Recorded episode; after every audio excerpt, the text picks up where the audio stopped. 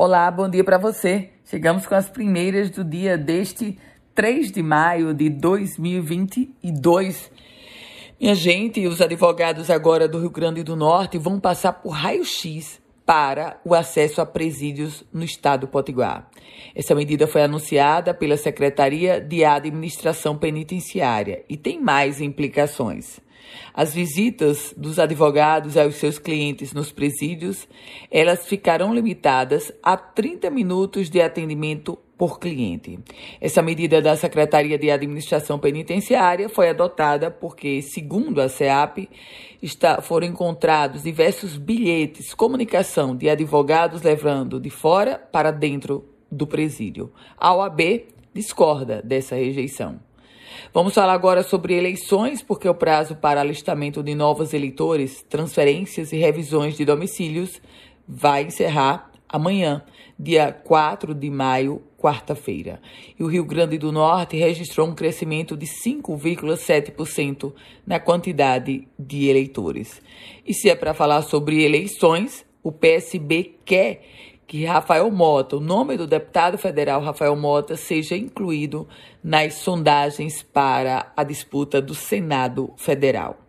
A pauta é polícia. A Polícia Civil prendeu mais dois suspeitos de terem participado do assassinato do advogado Eliel Ferreira Cavalcante Júnior, de 25 anos, em abril agora na cidade de Mossoró. De acordo com o delegado que investiga o caso, o inquérito do crime foi encerrado com essas duas novas prisões. Mudando completamente de assunto e falando sobre chuvas, o mês de abril choveu 5,6% acima da média esperada no Rio Grande do Norte. A Imparne registrou que 109 cidades tiveram chuvas nas categorias de normal acima do normal.